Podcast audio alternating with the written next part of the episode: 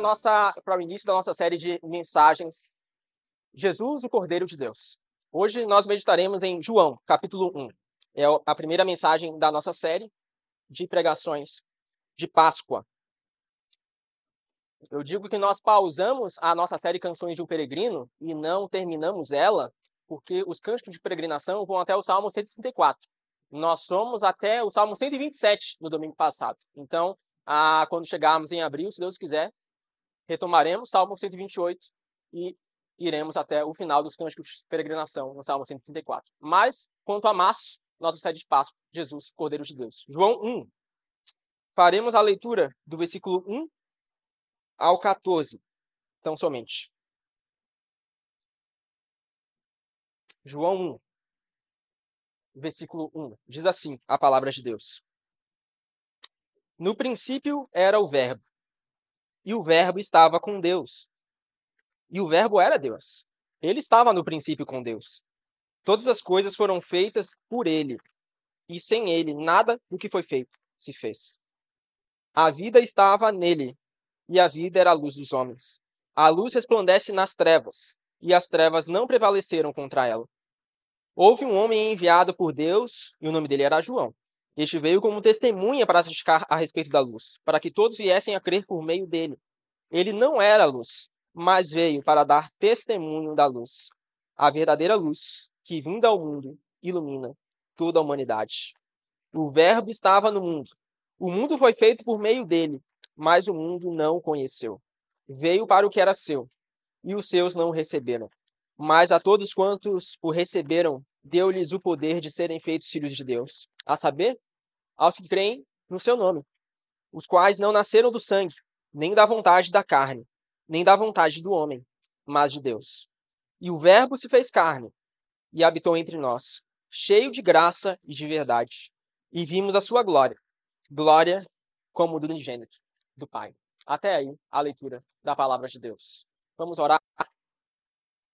Senhor, estamos diante da tua palavra, inspirada por ti. E te pedimos, nos dá entendimento, clareza, para que à medida que meditarmos nela, possamos entender o que o Senhor pretende nos comunicar hoje.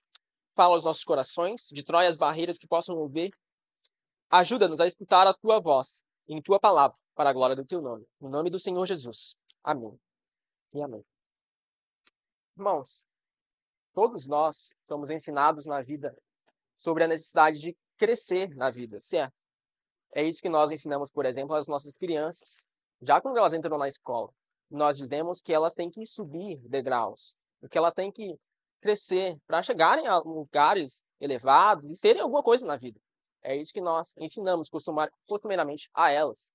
Quando nós crescemos, ah, então, nós almejamos graus acadêmicos e nós nunca estamos contentes também com os nossos graus acadêmicos. Não basta ser mestre, nem doutor, nem pós-doutor. Nós queremos chegar eh, a lugares mais elevados também. Queremos um nome mais conhecido, queremos títulos maiores também. Não basta uma graduação, nem duas, nem três. Queremos mais e sempre mais. Ou no trabalho, ah, nós podemos também ter dificuldade ah, com as promoções que ocorrem. Nós nunca estamos contentes com a promoção do trabalho. Nós queremos o próximo.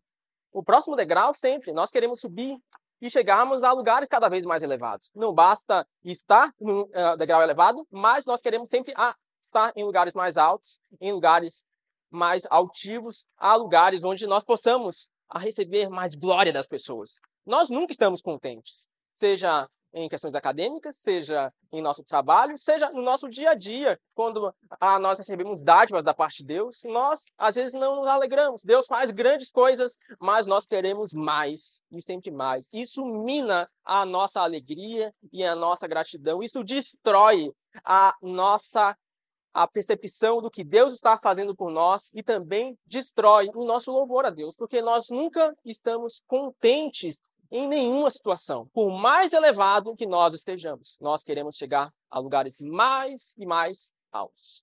Porém, o Evangelho de João nos narra algo que é muito estranho, de uma perspectiva humana natural. E estranho talvez seja uma palavra até muito fraca. O que o Evangelho de João nos narra é um grande absurdo da perspectiva natural. Uma mente natural não pode entender o que João está descrevendo aqui. Uma mente natural não pode escrever o que João está dizendo que Jesus está fazendo aqui. Uma mente natural não pode conceber o que o Filho de Deus, que tem todo o poder e que é o mais elevado dentre todos, está realizando. Uma mente natural não pode conceber como aquele que é o rei de todo o universo, o criador de todas as coisas, está, ao invés de continuar no seu trono, ele está não subindo, mas descendo. O Filho de Deus está descendo. O Filho de Deus está se encarnando. O Filho de Deus está fazendo-se um homem. O Filho de Deus, mais do que isso, está nascendo para morrer. O que é um absurdo da perspectiva natural. O Filho de Deus está nascendo para morrer por pecadores, o que é um absurdo ainda maior. O Filho de Deus, aquele que tem toda a glória, que está no lugar mais elevado dentre todos, ele está nascendo para morrer por criaturas que feriram a sua glória, para remir criaturas que não merecem coisa alguma, mas são totalmente indignas. O Filho de Deus, aquele que criou o mundo, que poderia, com um estalo, destruir o mundo e fazer outro completamente novo, ele está descendo degraus, vindo ao nosso mundo, ao lugar mais baixo, fazendo-se um homem por nós. Da perspectiva natural, isso não é compreensível. Isso não faz o menor sentido. Mas o Evangelho de João salienta, do capítulo 1 até o 21, o absurdo, o escândalo da cruz, sem a menor vergonha, pois Jesus nunca se envergonhou disso. Pois, como Paulo diria, a loucura de Deus é mais sábia do que a sabedoria humana. E a fraqueza de Deus é mais forte do que a força humana. Então, hoje, nós pretendemos meditar um pouco no escândalo da cruz. Pretendemos meditar especificamente nessa série de mensagens, ou melhor, nessa primeira mensagem dessa série de mensagens, no escândalo da encarnação. Essa é uma mensagem que poderia ser trazida no Natal também mas nós resolvemos trazer ela no início de uma série de Páscoa, pois não existe morte nem ressurreição sem encarnação. Não existe morte e ressurreição sem que Cristo houvesse encarnado. E, na verdade, Natal e Páscoa são, no final das contas, uma celebração só. A celebração de Jesus, o Cordeiro de Deus, que tira o pecado do mundo. Versículo 1 diz algumas palavras que são um pouco estranhas no primeiro momento, a depender da sua versão, é claro. No princípio era o Verbo. E o Verbo estava com Deus, e o Verbo era Deus. Você pode se lembrar que essas são também algumas palavras iniciais que constam no primeiro livro das Escrituras, Gênesis. No princípio. No princípio, Deus criou todas as coisas. No princípio, Deus disse: haja luz, e veio luz em meio à escuridão. No princípio, Deus deu vida ao homem, certo? Ele deu fôlego de vida ao homem. Então, o homem passou a ser um ser vivente. No princípio, Deus falou. Deus, com sua palavra, trouxe o mundo à existência. No princípio, Deus resplandeceu a sua luz e fez a luz surgir em meio às trevas. No princípio, Deus deu vida a quem não tinha vida. Então, de onde não havia vida, ele veio e fez fazer vida, surgir a vida do nada. Agora, porém, o evangelista João, o evangelista João, o apóstolo João, ele está lembrando que tudo está escrito em Gênesis, ele aponta para Jesus. Deus falou e trouxe o mundo à existência, pois bem, Jesus é a palavra, é o verbo que trouxe o mundo à existência. Jesus não somente estava com Deus no princípio, e no versículo 3, nós lemos, é, no versículo 2, ele estava no princípio com Deus, mas na segunda metade do versículo 1, nós lemos, o verbo era Deus. Não é que Jesus estava no princípio com Deus como apenas algo instrumental. Não é que Jesus foi criado por Deus.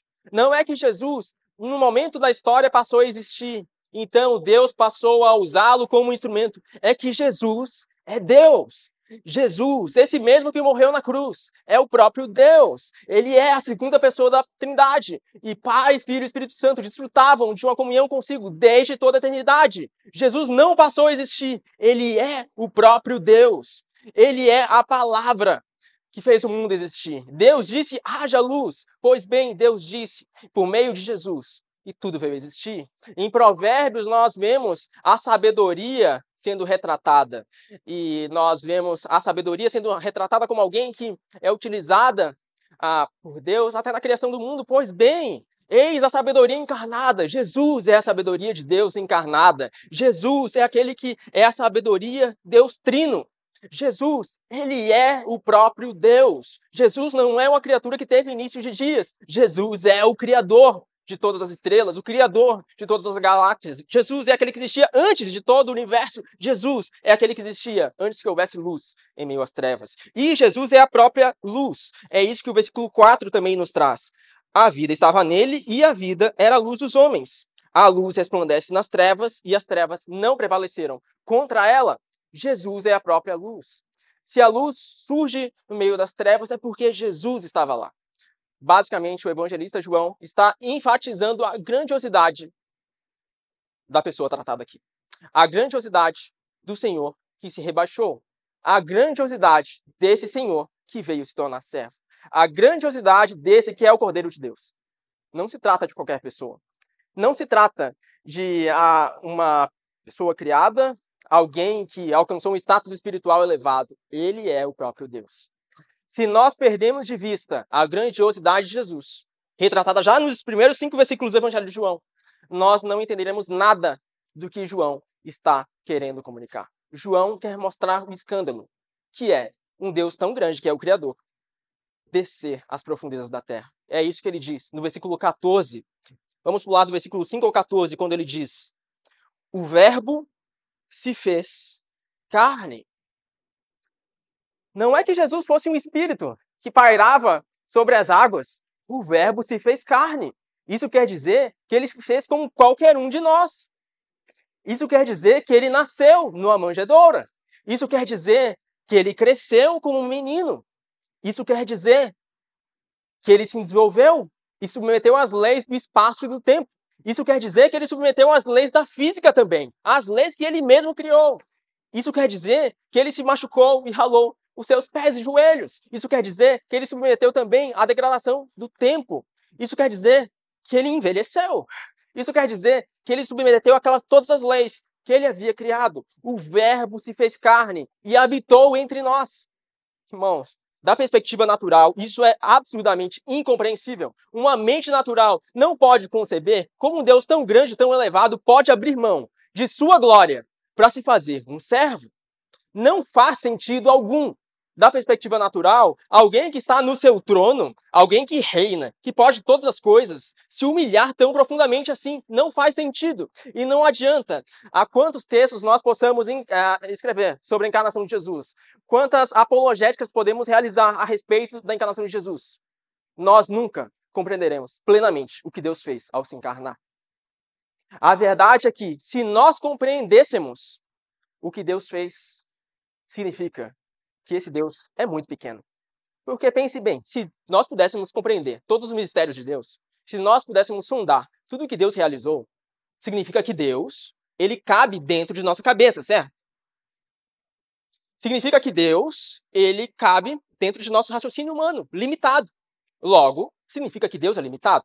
Mas Deus não é limitado. Deus excede toda a compreensão.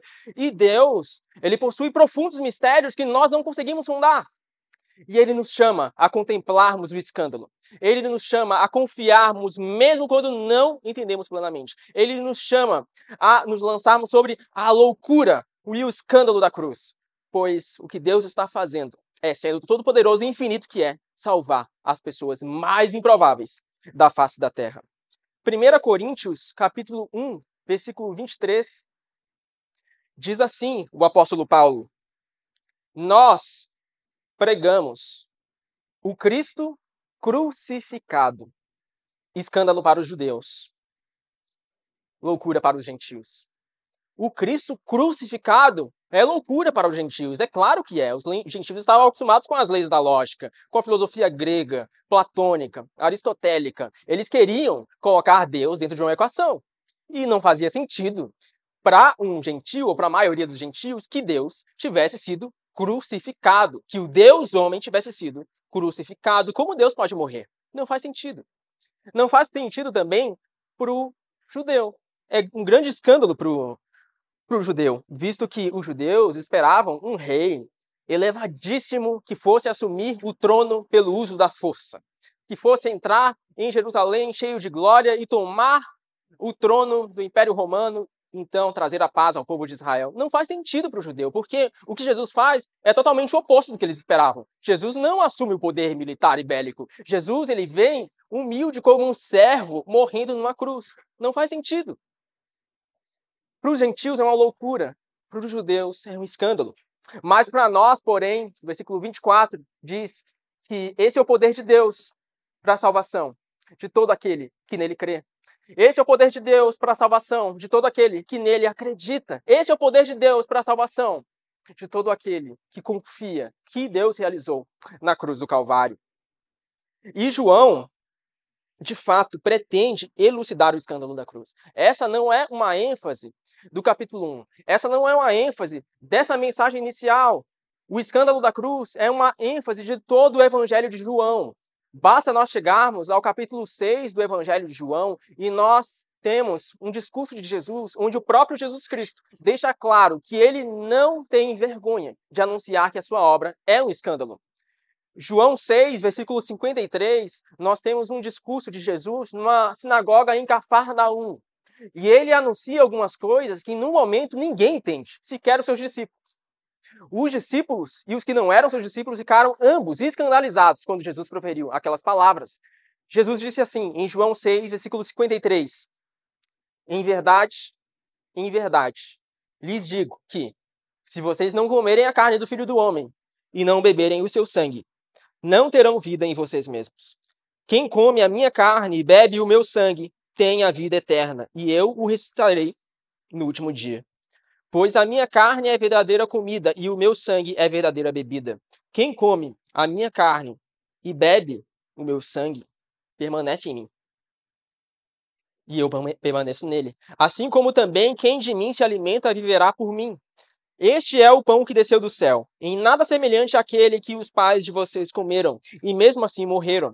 Quem comer este pão viverá eternamente. Jesus disse essas coisas quando ensinava na sinagoga de Cafarnaum. Irmão, Jesus ainda não havia morrido e ele também não havia ressuscitado. E falar aquelas coisas de comer o seu corpo e beber do seu sangue era um absurdo. Era algo que não dava para entender. Sequer um discípulo podia compreender aquilo, mas Jesus, ele não se envergonhava do evangelho. Ele não se envergonhava de deixar nítido que a mensagem do evangelho é algo que excede a nossa compreensão, de deixar nítido que a mensagem do evangelho é algo que não pode ser aposto em termos lógicos ou numa equação matemática, que a mensagem do evangelho é algo que excede toda a nossa capacidade cognitiva. E ele continua falando disso no versículo 60 do mesmo capítulo. Ou melhor, no versículo 60 nós já vemos as reações dos seus discípulos. Olha como os discípulos responderam. Muitos dos seus discípulos, tendo ouvido tais palavras, disseram: Duro é este discurso, quem pode suportá-lo? Mas Jesus, sabendo por si mesmo que os seus discípulos murmuravam a respeito do que ele havia falado, disse: Isso escandaliza vocês? que acontecerá, então, se virem o filho do homem subir para o lugar onde primeiro estava? Versículo 67. Então Jesus perguntou aos doze: Será que vocês também querem se retirar? Simão Pedro respondeu: Senhor, para quem iremos? O Senhor tem as palavras da vida eterna, e nós temos crido e conhecido que o Senhor é o Santo de Deus. Irmãos, nós temos duas possibilidades ou dois caminhos hoje. Nós podemos considerar a obra de Deus um grande escândalo e rejeitarmos o que Deus fez por não conseguirmos compreender muito bem. Ou o segundo caminho é crermos e confiarmos nessa obra, por mais que não consigamos entender tudo que ele realizou por nós. Esses são os dois caminhos. Ou nós consideramos a obra de Deus um escândalo, ou nós consideramos o nosso próprio orgulho um escândalo. O nosso próprio orgulho, ele muitas vezes, quando nós nos alimentamos, nós queremos subtrair Deus a uma equação, certo?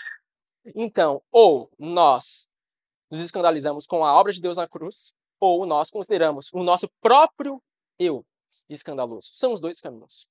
Ou nós nos prostramos perante Deus, mesmo sem compreender, ou nós tentamos reduzir Deus a uma equação, e assim relutamos e deixamos de crer. Fato é, Deus excede a nossa compreensão. Deus é um Deus muito elevado para que caiba em nosso raciocínio cognitivo. Basta pensar em situações práticas da sua vida que você se depara ah, com momentos em que você simplesmente não sabe o que Deus está fazendo. Irmãos, não existe ah, uma resposta cognitiva lógica a que você venha dar para uma pessoa do porquê de Deus permitir que uma criança, por exemplo, nasça antes de morrer. Você pode levar a palavra de Deus a essa pessoa, você pode consolar a essa pessoa, você pode a, a, levar a pessoa a confiar na soberania de Deus, nos atributos de Deus, na onisciência de Deus. Pode lembrá-la que Deus é soberano e que por mais que haja essas coisas, Deus continua fazendo todas as coisas cooperarem para o bem daqueles que o amam. Mas você jamais vai compreender como numa equação por que Deus permitiu isso. Você também jamais vai compreender plenamente por que Deus permitiu o pecado no Éden. Ele não poderia ter, ah, enfim, impedido de todas as formas Adão e Eva de pecarem. Ele é todo poderoso, certo? Mas Deus permitiu. Por que ele fez isso? Desculpa. Nós não temos a resposta. Nós não temos a resposta por que Deus permitiu. Por que o mal existe? Outra pergunta polêmica que nós às vezes trazemos. Por que o mal existe? Desculpa. Não temos essa resposta. Deus não nos deu essa resposta. Isso não está nas Escrituras. Você pode argumentar logicamente, escrever livros e livros sobre o problema do mal, mas não existe um, uma resposta lógica. Nós não conseguimos compreender. Porque as coisas que estão encobertas não pertencem a nós, pertencem ao Senhor. E a resposta sobre o problema do mal não pertence a nós, pertence ao Senhor. É certo que nós podemos confiar que, por mais que não entendamos, Deus é justo mesmo assim. Isso ele revela. Deus é um Deus justo. Deus é um Deus justo e amoroso. Isso pertence a nós. Isso está nas Escrituras. Isso está revelado. Nós podemos confiar nesse Deus justo e amoroso, mesmo em meio ao mal que nós não compreendemos. Não compreendemos muitas vezes. Pensa em Paulo, quando foi permitido um espinho da carne. Ele clamou três vezes: Meu Deus, tira isso de mim. E aquela enfermidade continuou. O apóstolo Paulo, ele vivia para pregar o evangelho. Você pode pensar, meu Deus, não seria mais fácil ter tirado aquele espinho, não? Ele poderia, quem sabe, ter viajado por mais lugares caso não tivesse aquele impeditivo. Não temos a resposta. Mas fato é que o que está revelado é que todas as coisas cooperam para o bem daqueles que ele ama. E que por mais que nós não compreendamos muito bem tudo, nós podemos descansar, pois Deus é soberano. Por que, Senhor, o Senhor resolveu nos salvar da maneira mais improvável, enviando o teu filho unigênito para morrer por nós na cruz. Não tinha outro modo mais fácil? Não poderia ter sido diferente? Não sabemos. Por que, Senhor, a, o Senhor não respondeu à oração de Jesus no Getsemane? Senhor, se for da tua vontade, tira de mim esse cálice, passa de mim esse cálice. Jesus, é, Deus poderia, Deus, o Pai poderia ter respondido à oração de Jesus, certo? Mas Deus, o Pai, permitiu com que o Senhor Jesus levasse o cálice em nosso lugar. E assim Deus foi glorificado. Não compreendemos todas as coisas, não adianta. O nosso raciocínio é limitado. E alguns, quando percebem que o nosso raciocínio é limitado, então eles dizem assim: a religião cristã não faz sentido. Então buscam as respostas em outros lugares, em religiões que supostamente seriam mais racionais, por assim dizer. Mas fato é que se você se tornar um cético hoje, um ateu hoje, você também vai se deparar com as limitações do seu conhecimento. Você nunca viu um átomo, mas na química você estuda o que é um átomo, certo? E você estuda também do que é feito um átomo. Mas ninguém nunca viu a olhos nus um átomo. Ah, se estuda também as profundezas do oceano na ciência, certo? Mas ninguém ah, sondou as profundezas do oceano. Ninguém sabe o que existe no mais profundo do oceano. Se estuda a gravidade com equações matemáticas, certo? Mas ninguém nunca viu o que é a gravidade, o que está literalmente no centro da Terra. Assim como a mente humana é limitada, ela se, se manifesta limitada no estudo da ciência também, quando nós estudamos a doutrina de Deus e meditamos na doutrina de Cristo. Nós somos limitados. Por que Jesus se encarnou? Bem, isso porque nós não temos. Mas ele se encarnou para nos salvar. Ele, sendo Deus Todo-Poderoso, o mais elevado dentre todos, se encarnou para morrer na cruz em nosso lugar. Se encarnou para se fazer o Cordeiro de Deus que tira o pecado do mundo. Esse é o nome da nossa série. Jesus, o Cordeiro de Deus. E Jesus e Cordeiro são duas imagens contraditórias. Jesus é a imagem de alguém elevado, o Salvador, o Rei, grande Senhor, ungido de Deus, o Cristo. Cordeiro é a imagem de um animal usado para sacrifícios. Um animal usado para ser morto perante o altar e verter seu sangue para expiar o pecado do povo. Como Jesus e Cordeiro podem ser juntados numa mesma equação. Nós não conseguimos entender, mas fato é que Jesus é o Cordeiro de Deus. Fato é que Jesus é o Verbo encarnado. Fato é que Jesus é a luz do mundo. E hoje nós somos chamados a confiar. Deus nos chama hoje à confiança. E nós podemos confiar tão somente porque Jesus desceu às profundezas da terra para abrir os olhos dos nossos corações. Se Deus, por meio de Jesus, não abrisse hoje os nossos olhos, nós seríamos incapazes de entender a loucura da cruz e o escândalo dela. Se Deus, por meio de Jesus, não tivesse efetuado maior escândalo por meio do nosso Salvador, nós não poderíamos conceder, conceber a loucura da cruz. Porque o homem natural, a mente natural, não pode compreender. Isso só pode ser compreendido de modo sobrenatural, quando o Espírito Santo vem, abre os olhos do nosso coração, para que nós possamos enxergar a luz. Então, veja, por mais que nós não possamos compreender tudo, Deus nos chama a confiarmos, a depositarmos nossa fé, a nossa, a nossa esperança no nosso Senhor e no nosso Salvador. Conta-se a história de um homem que foi afastado de todos, de um homem que era desprezado por todos também. Ele não podia mais viver em sociedade. Ele não podia mais se aproximar da sua família, do seu país, nem mesmo dos seus amigos, porque agora ele tinha lepra. E lepra era, na época, uma doença contagiosa que tornava alguém cerimonialmente impuro. Mas, certo dia, Jesus encontra esse homem. E isso se registra em Marcos 1, versículo 41. E Jesus, profundamente compadecido, estendeu a mão, tocou nele e disse: Quero sim que tu sejas curado. Fique limpo. No mesmo instante, a lepra desapareceu dele e ele ficou limpo. Veja, por que Deus se encarnou? Deus se encarnou para purificar o nosso coração e para se aproximar de nós. Sem Deus, nós éramos como aquele homem leproso. Nós não poderíamos nos aproximar de Deus. Nós éramos pessoas impuras. Deus é santo, certo? E nós somos pecadores. E sem Deus, nós não podemos nos aproximar dele. Sem o sacrifício de Jesus, nós não podemos nos aproximar dele, pois nós somos impuros e leprosos espiritualmente. Mas Cristo veio para transpor o abismo que havia entre nós. Cristo veio para se entregar na cruz e morrer em nosso favor. Cristo veio para que nós agora, que vivíamos exilados e afastados, nos aproximarmos de Deus. Cristo veio para que hoje nós possamos enxergar a luz de Deus resplandecer em nossas vidas e em nossos corações.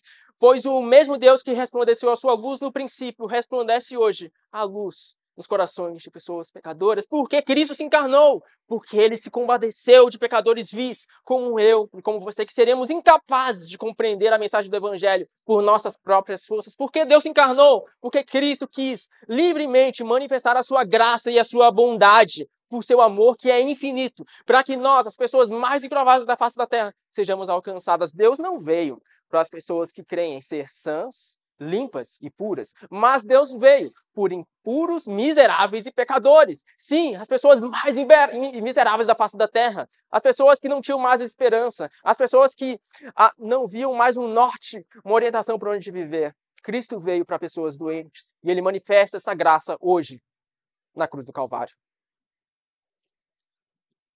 Nós temos um exemplo também nas Escrituras de alguém que buscou refletir a Cristo. É isso que ele nos chama a fazer, certo? Se Cristo, sendo mais elevado, não buscou glória para si, mas desceu para nos salvar, então nós, enquanto discípulos, devemos buscar refletir a Cristo. Nós, enquanto discípulos, que nunca estivemos num lugar elevado, sempre estivemos no mais profundo abismo, quanto mais nós não deveríamos refletir a humildade de Jesus. Quanto nós não deveríamos refletir a humildade de Jesus que tomou a sua cruz. Existe alguém nas Escrituras que refletiu isso muito bem. Alguém que até poderia receber muitos títulos agradáveis, mas ele não quis esses títulos agradáveis. Ele era um pecador, ele não era Jesus. Jesus foi o único que não pecou. Mas esse homem, apesar de refletir a glória de Deus, era um pecador. E, perante as oportunidades que lhes deram de refletir, de ser alguém perante os homens, ele rejeitou todas elas, por amor de Deus. Esse homem, João Batista, versículo 6, fala sobre ele. Houve um homem enviado por Deus, e o nome dele era João. Este veio como testemunha para testificar a respeito da luz, para que todos viessem a crer por meio dele. Ele não era luz, mas veio para dar testemunho da luz, a verdadeira luz que, vindo ao mundo, ilumina toda a humanidade. No versículo 19 do mesmo capítulo, o próprio João Batista rejeita os títulos que lhes foram dados. diz assim: Este foi o testemunho de João, quando os judeus lhe enviaram de Jerusalém, sacerdotes e levitas, para perguntar: Quem é você? Ele confessou e não negou. Confessou: Eu não sou Cristo. Diante disso, lhe perguntaram: Quem é você então? Você é Elias? Ele disse: Não sou. Então perguntaram: Você é o profeta? Ele respondeu: Não, não sou.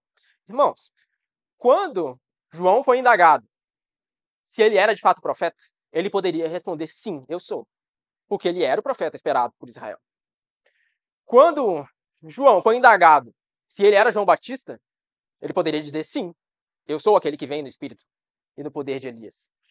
Porque ele era de fato esse.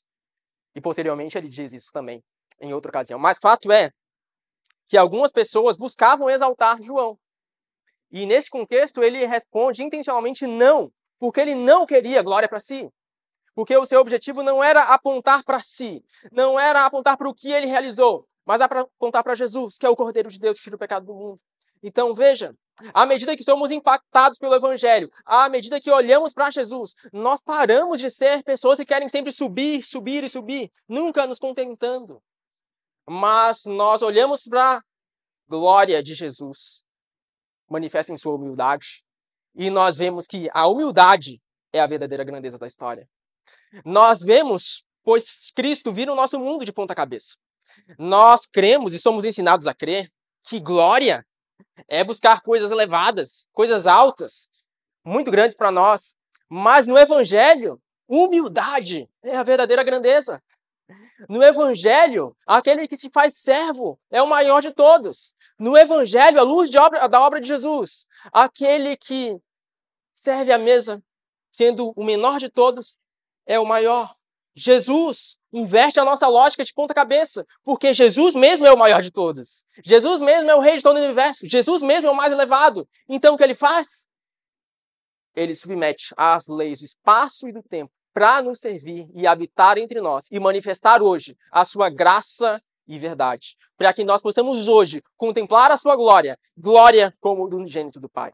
Veja, Jesus fez isso. Quanto mais os seus discípulos não deveriam fazer? Muitas vezes, nós podemos ser tentados a fazer até a obra de Deus, com fins da nossa própria glória, com fins o nosso próprio eu. Nós podemos fazer até aquilo que exteriormente pode agradar a Deus, buscando apontar para nós mesmos, buscando ser alguma coisa.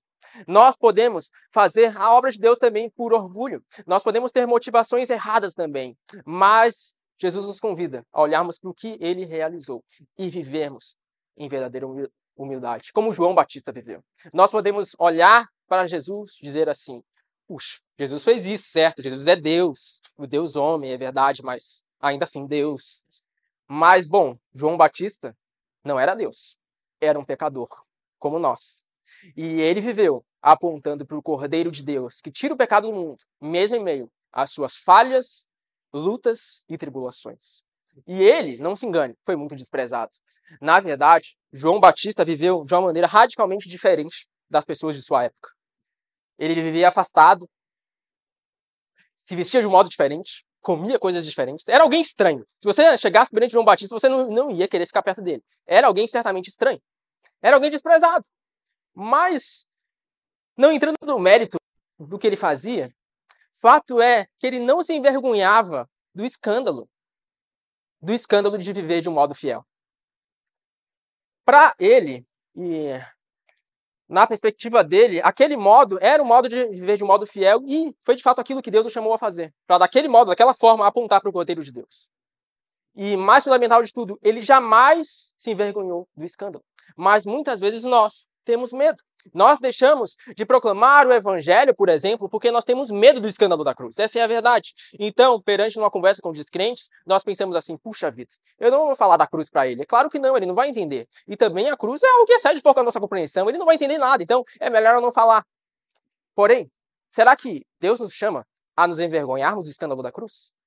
Ou Deus nos chama a ousadamente proclamarmos, independente de como o nosso próximo em agir. Será que Deus não nos convida a proclamarmos em tempo e fora de tempo? Para que assim, em algum momento, essa semente possa brotar no solo fértil e a frutificária nascer a 30, 60 por um? Será que nós somos chamados a esconder o evangelho por medo? Ou com ousadia e coragem não buscarmos a aprovação dos homens, mas buscarmos a aprovação de Deus? e assim anunciarmos o Cordeiro de Deus que tira o pecado do mundo. Penso que João Batista é um grande exemplo para nós. Um exemplo de que alguém, de alguém que não apontou para si próprio, mas apontou para Cristo. Em humildade, que é a verdadeira grandeza. Por fim, o versículo 12, o versículo 10, nos mostra o exemplo de alguém que viveu de uma maneira diferente de João Batista. Ah, o versículo 10 ao 11 é, nos dá o exato oposto. Nos dá o exemplo de algumas pessoas que rejeitaram Jesus. Algumas pessoas que, ao contrário de João Batista, rejeitaram o que ele fez porque era algo profundamente escandaloso. Algumas pessoas que tinham visto maravilhas, sinais e prodígios, mas eles reagiram de um modo totalmente oposto ao que João Batista reagiu. Essas pessoas, essas pessoas eram o povo de Israel. Versículo 10. O verbo estava no mundo. O mundo foi feito por meio dele. Mas o mundo não o conheceu veio para o que era seu, e os seus não receberam. E quando João, o apóstolo João escreve veio para o que era seu, ele está pensando aqui no povo de Israel. Quem eram aqueles que foram escolhidos por Deus para ser a nação eleita e luz para as nações? Era o povo de Israel. Quem foram aqueles que foram chamados por Deus, tirados da escravidão, em que Deus realizou milagres, prodígios e maravilhas? Era o povo de Israel. Mas Israel se escandalizou com a obra de Jesus. Israel rejeitou o escândalo da cruz, rejeitou o escândalo da encarnação. E assim, eles agiram de um modo totalmente diferente do que João Batista havia realizado. E no versículo 12, ele diz assim: Mas a todos quantos o receberam, deu-lhes o poder de serem feitos filhos de Deus, a saber, aos que creem no seu nome os quais não nasceram do sangue, nem da vontade da carne, nem da vontade do homem, mas de Deus. Por mais que Israel tenha rejeitado, hoje nós somos convidados a contemplar. Por mais que Israel tenha sido ingrato em seu coração por não enxergar o escândalo da cruz, hoje, todo aquele que crê em Jesus Cristo pode desfrutar do privilégio de ser feito um filho de Deus. Hoje, a escravidão das nações é quebrada. E hoje nós podemos ser feitos o verdadeiro povo de Israel. Hoje nós confiamos no Senhor Jesus. Hoje, aqui em Rio Grande, nos confins da terra, nós podemos ser trazidos e ser feitos filhos de Deus. Nós podemos ter o nosso coração alcançado pela glória de Deus resplandecendo em nossos corações. Hoje, Deus está resplandecendo a sua luz. Hoje, Deus nos convida à sua mesa. Hoje, Deus nos convida a celebrarmos com júbilo os grandiosos feitos do nosso Senhor. E, por mais que não compreendamos tudo, podemos nos prostrar e confiar e saber que Deus é um Deus soberano. Deus é um Deus que nos chama a descansar no seu braço forte. Por mais que não entendamos completamente o modo como ele age, nós podemos confiar, pois Deus faz todas as coisas cooperarem para o bem daqueles que o amam. E se hoje nós confiamos no escândalo da cruz, nós podemos amá-lo. Amá-lo porque ele nos amou primeiro e manifestou esse amor, sobretudo, na cruz do Calvário, em Cristo Jesus, o nosso Senhor. Irmãos, nós podemos sinalizar dizendo que Jesus é a luz do mundo. É verdade. Jesus é a luz, conforme descrito no início do capítulo 1. Mas hoje, Jesus que é a luz do mundo, Jesus, que é aquele o verbo encarnado, que é aquele que foi instrumento de Deus para aquele por meio da qual todas as coisas foram criadas, hoje ele está fazendo uma nova raça de homens. Hoje Jesus está fazendo uma nova criação.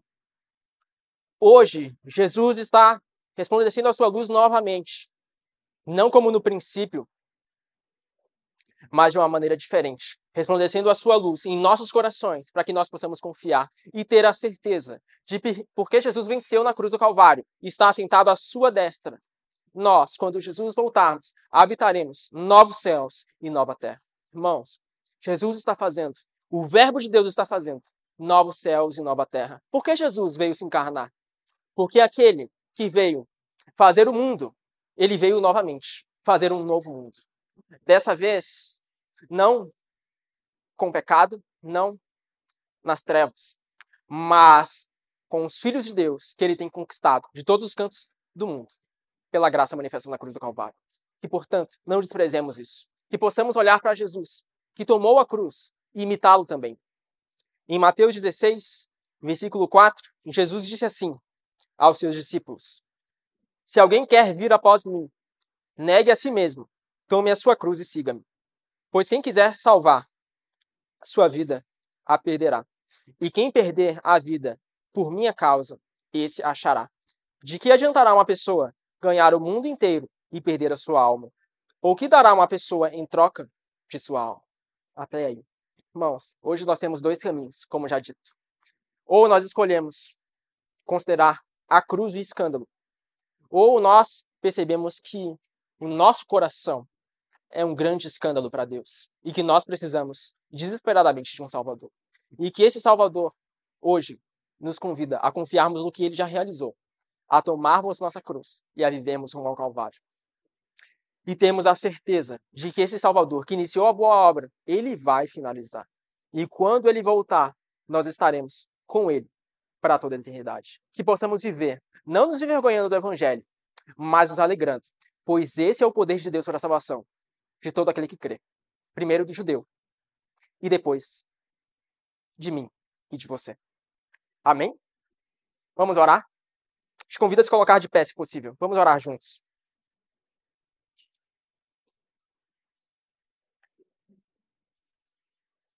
Vamos orar.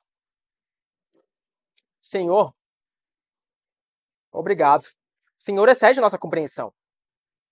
O Senhor faz algo que nós não conseguimos reduzir a uma equação matemática, mas o Senhor nos chama a confiarmos no que o Senhor realizou.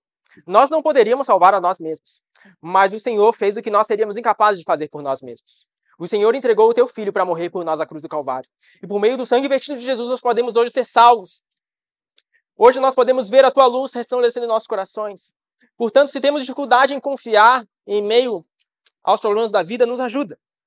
Senhor, possivelmente existem respostas que nós nunca teremos, nem aqui, nem em toda a eternidade, pois nem em toda a eternidade nós seremos infinitos como o Senhor é.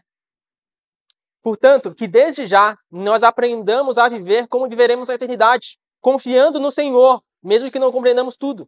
Que possamos celebrar a tua glória manifesta em Jesus Cristo e não nos percamos, Senhor, em questões acessórias e assim deixando de contemplar o principal, o Cristo encarnado, o Cristo, o Cordeiro de Deus que tira o pecado do mundo. Que possamos celebrar com júbilo o escândalo da cruz.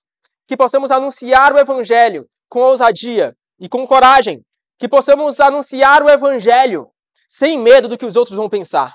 Que possamos anunciar o Evangelho sem temer o que os homens vão dizer. Que possamos buscar a aprovação do Senhor e assim possamos viver intensamente aquilo que o Senhor nos chama, nos chama a viver, nos ajuda hoje a tomar o caminho da cruz. Pois o, caminho da cruz é o caminho da vida. E o caminho para o alto, ou melhor, o caminho para baixo, é o caminho para os céus. O caminho da humilhação é o caminho da glória. O caminho do vale é o caminho para as altas montanhas. Portanto, que nós possamos refletir a glória de Jesus e exaltarmos o teu nome com um coração sincero todos os nossos dias. No nome do Senhor Jesus. Amém e amém.